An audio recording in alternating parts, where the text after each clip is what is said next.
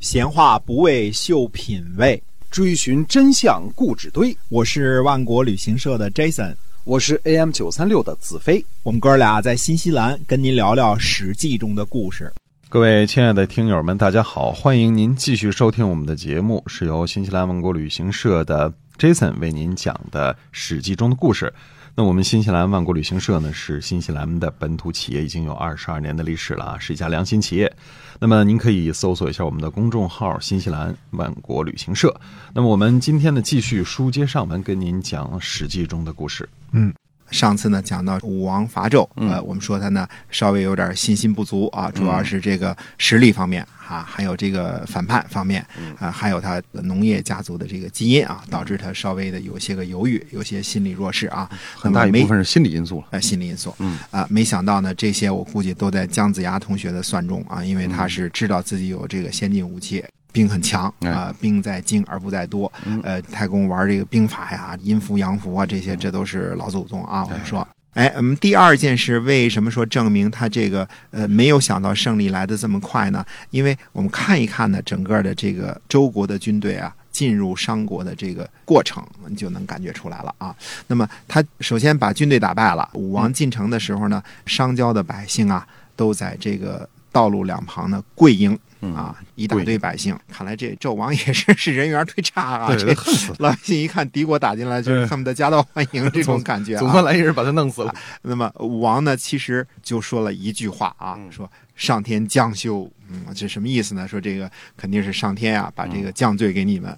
这话有点没头没尾，你知道吗？稍微有点、呃是干嘛呀？这是这是要还继续罚我们？要屠城，啊，是怎么回事？马上又跪下磕头。其实武王不是这意思，我估计他稍微呃也不知道说什么好了，说了这么一句啊，然后没头没尾就进城了。嗯进城之后呢，还搞一些小仪式，到了这个纣王自杀的这个地方啊，象征性的放了三箭，啪啪啪放了三箭。嗯，放完箭之后呢，哎，拿着另外一箭啊， 拿着青箭把这个纣的头砍下来，嗯然后悬挂在大白之旗啊，就有一个大白旗上。嗯这时候呢，也把另外的两个纣王的宠妾啊，也给呃这俩宠妾已经自杀了，上吊自杀了啊。那么来了之后呢，也是射三箭，这其中是不是有妲己没交代啊？这位有可能 估计也好不了，跪他跑不了嗯啊，也是射三箭，然后把呃宠妾的头斩下来，悬挂于小白之旗，然后呢就回军营了。啊这是第一天甲子日，到底是二月甲子日还是这个一月甲子日？是一月的最后一天还是二月的第一天？我们不去争论，因为嗯是很久以前的事儿了啊。哎，第二天呢，那就开始干嘛呢？第二天就开始正式的这个军队入城，呃，宣布革除阴命以及登基大典。嗯，呃，天子给干掉了，第二天得有登基啊哎啊，这个仪式，我们看这个仪式，按这个仪式来看呢。呃我们说有点儿这个意思啊，可是呢，也有点儿稍微的草率啊。哦这第二天的仪式是怎么着？第一呢是净水破街、黄土垫道啊，先把这个道路给清除了，然后呢就是把这个社呃和这个纣宫打扫干净。嗯嗯我们说社，我们现在都讲什么社会主义啊、社会啊、社啊、什么什么这社那社呀、啊、社员呐、什么公社呀、对这社是干什么的呢？嗯，社是祭祀土地神的，祭是做什么的呢？祭是祭祀谷神的。嗯啊，那么有了土，呃有了粮食，就是社稷。社稷就是江山政权的象征啊。我们说社稷，社稷啊，这个社社是干什么的？是个什么社啊？它是它就是一个祭祀，它基本上是一个政权的象征。嗯呃，先把。祭祀土地神的地方，这是最大的一神啊，土地之神嘛，对对吧？哎，先把这些场所呢都清扫干净，等到良辰吉时一到，哎，那么百夫长呢扛着旗在前面开路，那么武王的弟弟叫做叔振铎，我们说伯仲叔季啊，武王他们家呢，这个可能孩子太多了， 伯仲叔季数不过来，所以都叫叔啊。这个叔振铎呢，他驾着一辆平常打仗用的普通的一个车啊，战车，奔驰没到， 奔驰没准备，根本就没想到啊、没想到这么快哎就是普通打仗的这么一辆战车啊、嗯就在这上边，呃，上边呢是这个周公旦啊，我们知嗯道这个是周公啊，大家都明白。呃，这周公旦呢也是武王的弟弟之一啊，嗯还有毕公啊。那嗯么周公旦拿个大斧子，毕公呢拿个小斧哎子，两边夹护着武王啊。那么武王是在中间了，那嗯威风凛凛了，有点视察的这个意嗯思。那么武王呢有几位重臣，我们都知道武王这几大重臣啊，这个散宜生啊，呃太颠呐、红腰啊，还有这个南宫阔，这都是他有名的几大、文武几大重谋臣臣啊。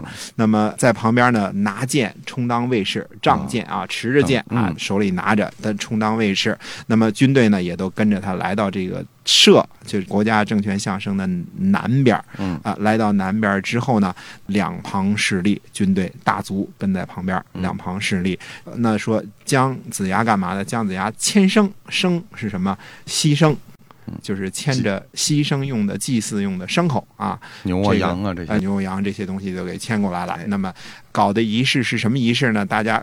站立在这儿之后呢，毛书正啊，毛书正也是这个叔叔之一啊，捧着明水。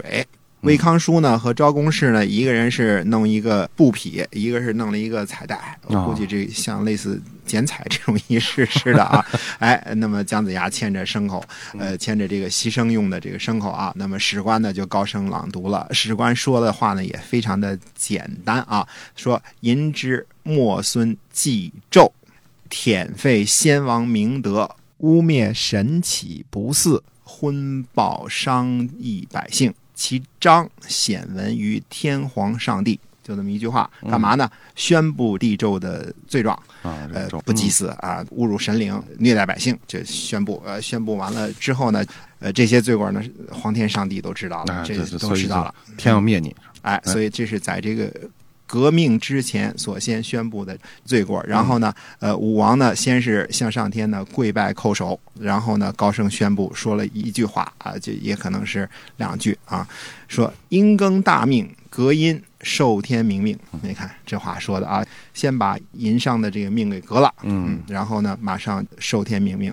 就成了天子了。天子，哎哎，，然后呢，又是跪拜叩首，仪式结束啊，非常的简洁，一共就仨内容：宣布罪状、革除阴命、武王登基，一共就这么仨，然后就结束了，嗯，就就没了。干不利落脆的就完事儿，这几句话说的都是掷地有声啊，呃，这也是我觉得古人牛的地方啊。这你看这几句话，革命，嗯对，嗯呃，受命是吧？你看多简单啊，呃，就把这事儿给办了。从此呢，殷朝呢就被这个周朝呃所替代了。嗯，这个仪式呢，大家看看呢，挺草率的。对，那就拿两块布，嗯这俩生坐着一个普通的二手车，七手的下力就把这事儿给办事。呃，一宣布罪状就就给办了，就把这个这么大的一个事儿，他没想到一天之内就把这个纣王打败，而且把这个祸根也都除了，哎，哎，所以这是他完全没有想到，胜利来得非常快。可是胜利来得快呢，并不是说。政令颁布的不恰当，他这个虽然仪式很仓促啊，但是你看底下的这个颁布的政令，那还是非常有算计的。嗯，呃，首先呢，第一个摆在周王朝的这些人面前的事情呢，就是如何处理殷商的移民啊。那嗯么，毕竟呢，这七十万军队只是跑了，倒戈跑了，他并对没有被消灭。是啊有七十万军队，那百姓肯定不止七十万，所以这个天子之国那是一大国。嗯哎啊，相当大的一国，那乌泱泱的一两百万人这前怎朝么移民处置？是怎么安置，嗯嗯，这是一个非常大的事儿。所以第一件要干的事儿呢，就是封纣王原来的儿子。我们看古人啊，办事儿就是相当的地道，不是玩这个什么斩草除根呐、嗯都是非常的地道的。呃，纣王有罪，就是这一个人有罪，不株连九族。封纣王的儿子这个陆父，还让他呢做这个国王。嗯啊，这个国呢还是由他管理，但是级别降了，他变成了周天子下属的一个诸侯，啊，他变成了一个原来是天子，嗯他是天子，啊对，哎现在变诸侯了，现在降级了、嗯啊，工资也降了，嗯哎是都降 了，但是还是由他来管理殷商的人民。嗯第一点呢，说我们还是用你们这个商汤的这一家族的，只是一个人坏，嗯并没有株连九族，他儿子还是可用的。嗯，呃，可是呢，这个动作呢，也并不是一个说我就撤兵就走了，然后你们该怎么着怎么着。呃，因为毕竟其中有可能有后患啊。是那么还封他两个弟弟，一个是管叔，一个是蔡叔。那么管叔和蔡叔呢，这个是俩人呢做监国，实际上就是三封了，就是管叔、蔡叔和这个陆父仨人。把这国一分为三了，就是你们来处理商国百姓的这些政事，嗯这是第一件事儿要办的，这是非常非常重要的，因为怎么着啊，先得安抚殷商的这些个移民啊哎，这些是个老百姓，这些个军队，这嗯几十万啊，这这时候些人是心不是特别稳定哈，所以需要安抚他们。对了。但是呢，象征政权的九鼎啊嗯，那是给拿下了。嗯这个天子的象征，只有天子才可以有九鼎的。嗯我们讲到后来的时候，就会讲到楚庄王啊，问鼎。问鼎我们知道有这个“问鼎”这个词儿，嗯问问鼎轻重大小，嗯这事儿是犯忌讳的，这不该你们家问的事儿，嗯对你不应该问啊。对，呃，大家一定要记住这个，如果是经理家的什么这个政策，你别问啊哎。问多了就问鼎，嗯呃，让人怀疑， 这鼎是天子家的事儿嘛，对吧？哎你不是应该问鼎，对吧？对，呃，后来我们有句话，这个叫“问鼎中原”啊，什嗯么意思呢？那就是为了逐鹿中原的意思啊，就叫是争争夺夺天天下下的意思哎了。所以鼎呢，肯定是归这个周家所有了。对啊，姬姓家族呢开始做了天下了。这个就近监视这个事儿呢，也是非常牛的一件事。但不过呢，这个就近监视呢，在武王去世之后，马上就引起了很大的一场祸乱，就是管蔡之乱啊。管蔡和陆户呢，后来又叛变了，这个是后话，我们待会儿再说啊。那么紧接着呢，他的政令下边就是分封诸侯。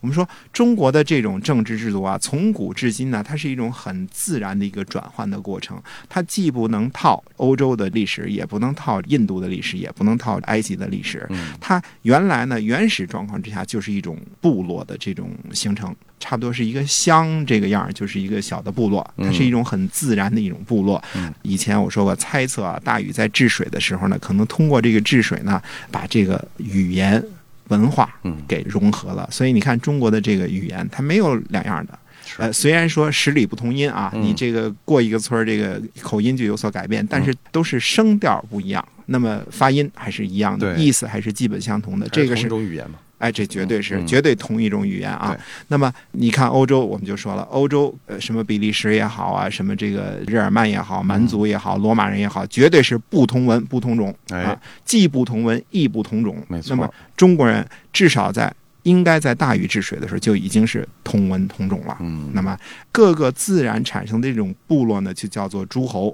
在周初武王克殷之后呢，基本上呢还有一千多个诸侯。现在我们看的话，如果以中原这块地来算的话，那有有一千多乡长，哎呦，啊一千多乡长各自为政，它是一个很自然的一个形态。那么分封诸侯这件事呢，那是武王呢先是分自己的子弟和功臣，嗯，那么这件事儿呢，历朝历代中国都是一再的上演，嗯哎，一直到明清亦是如此啊。你仔细看去吧。我们说燕王啊，燕王最后反叛啊，嗯，那燕王他就是朱元璋的儿子，分这个王爷啊，哎呦，分封为王，哎，分封为王了。那么嗯分封子弟还有什么功臣？首封是谁？一定跑不掉的就是师尚父姜尚，啊嗯姜子牙啊哎。姜子牙的呃老姓儿呢就是姜啊，姜我们说女字边儿的，我个人认为它是从古老的这个母系社会进化来的，之后这个带女字边儿的，呃，嗯所有的古姓儿都带女字边儿，嗯，这是母系社会向父系社会进化的一个过程，像这这是姬姓也是这样的，是吧？啊，姬姓嗯也也是啊是一，个嬴带也女是字边啊儿，对啊都是带女字边儿的啊嗯嗯。那么个人认为啊，纯属我自己这个呃研究或者叫胡猜的，嗯。，不代表史学家观点不代表任何观点，也不代表本台立场啊。那么这个姜姓的祖先呢是谁呢？是四岳，所以呢这也是一个大姓儿。嗯那么姜子牙首功第一封就是封的姜子牙，封在齐国都营丘。嗯那么下边封的是谁呢？那我们下次有机会接着跟大家介绍。嗯好，我们今天啊，《史记》中的故事呢，先跟大家聊到这儿了，是由万国旅行社的 Jason 为您讲的，我们下期再会。再会。